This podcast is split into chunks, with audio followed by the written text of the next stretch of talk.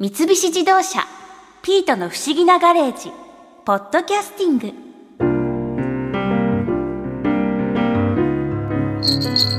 あらピート。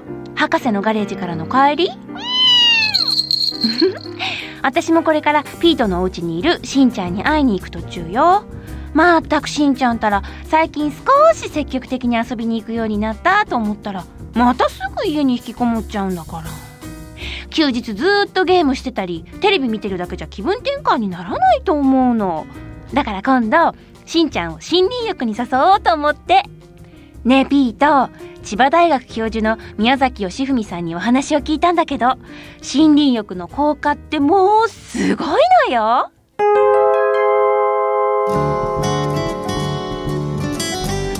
さん、はい。あの森林浴ってはい。具体的にはどういう効果があるんですか、うん、これはですね今まで森に行くと気持ちがいいってもうみんな経験的に知ってますようんね気。持ちいいです、うん。でそれをね科学的に生理的に測ってみようということをまあ我々やってるんですね。はい。でねそれを測る時っていうのは実は大きい3つの柱測定っていうのがありまして、うん。一つがホルモンですね。ストレスホルモンと呼ばれてるものがある。ストレスにホルモン？ホルモンにストレスがあるんですね、ストレス状態になると体の中に出てくる物質ですね。でそれを測定してみるというのが一つ。はい。でもう一つは脳の活動ってやっぱり大事ですよね、うん。脳の活動。で脳の活動がリラックスしてるかどうかを測るというのが二つ目。はい。で三つ目は自律神経活動といってまあ一般的にはよくストレスがかかると血圧上がるとか言いますよね、うんはいはい。そんな話なんですけれども、はい。でただ血圧を測るということは以前からできていたんですが実は血圧というのはリラックス状態で高まる副交感神経活動。それからストレス状態で高まる交感神経活動。それが合わさった結果なんですうね。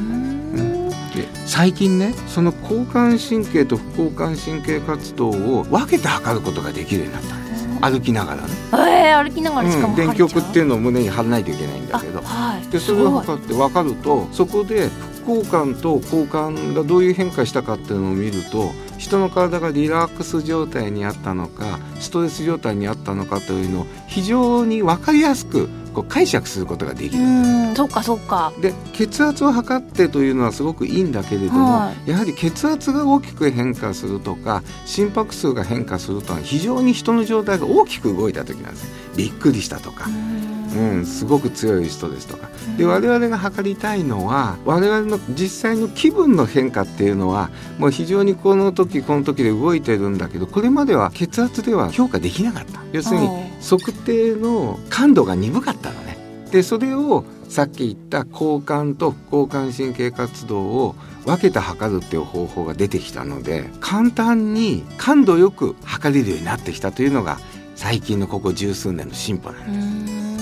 うんもちろんその測定結果がより充実すれば、うん効果っていうのも、まあより分かってくるおっしゃる通りです。ね要するにこれまで経験的にはもうみんな分かってるんですよ。公園に行くと気持ちいいとかねそうで。すよね。うんそれを科学的に明らかにすることによってより皆さんに積極的に使ってもらおうとそうすると最終的には病気になりにくい体になるから世の中のお役に立つというそういう発想ですね。うん、そうですよね。まあ効果が分かってくれば、はいそういうこう効果的な使い方っていうのを、まあ提案できますもそうんです。ね。やっぱり個人差ってあるんですねうん。人によってすごく効果のある人とそうでない人ってやっぱりいるんですよ。はい。もっと極端なことを言うと森が嫌いな人もいます。例えば昔蜂に刺されたとか、あね、スギ花粉だからもう森が嫌だとかね、うん、だからそういう嫌いな人は行かない方がいい。そうですね。うん。だけれども一般的に森に対してそういう経験的にリラックスするという感じを持ってるんですね。だからそういう方を対象に使えばいいなというふうに思ってましてね。最近やってる研究でね面白いのは、はい。我々今まで10年間で約700人の実験をやってきたんですね。はい。で森としても実際もう100箇所ぐらい行って実験やってるんです各1週間行って。でその700人のデータをまとめてみたら面白いことが分かりましてね。これは20代の若い男性での結果なんですけれども、はい、若い男性でも血圧のやっぱり高い人とそれから低すぎる人ってやっぱいるんですね。700人もいますと。うん、で血圧のね高い人たちというのは血圧が下がって血圧の低い人たちっていうのは血圧が上がって正常値に近づくっていうことが分かったんです。それともっと面白いのはね、はい、同じ人たちが都市でも同じように歩いたり座ってみたりしてるんですね。都市ではそれが起きないんですよ。そうなんだ。じゃあ単純にこう運動とかそういうリラックスと森林に行った時の運動効果って全然違うってことですか、そうなんです。それがポイントなんですよ。これはね我々の最近の研究の中でも一番大きなまあトピックというかねポイントなんですね。そうですね。こんなこと今世界中で言ってる人誰もいませんから。そうなんですか？そうなんです。初めて見つけたことで。これはね実はね初期値の法則って科学ではそういう言い方があって初期値の法則？ってもともと高い人低い人って言いますよ。血圧が分かりやすいかもともと高い人低い人。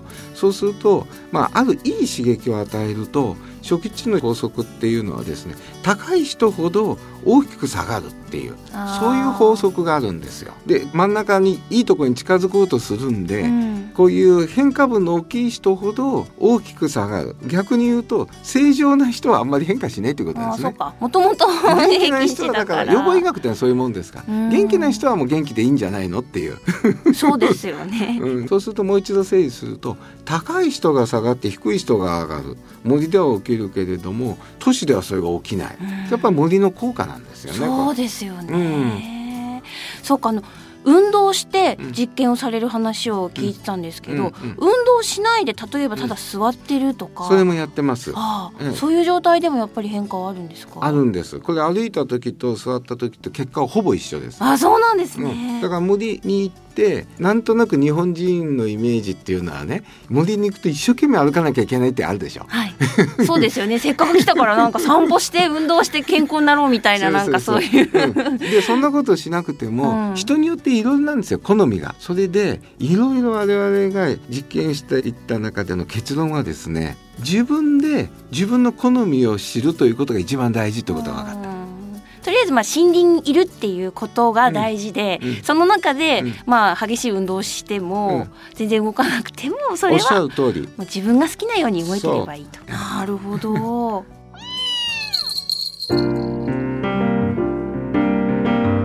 さあしんちゃん家に着いたわよ。こんにちはおばさん。しんちゃんいます？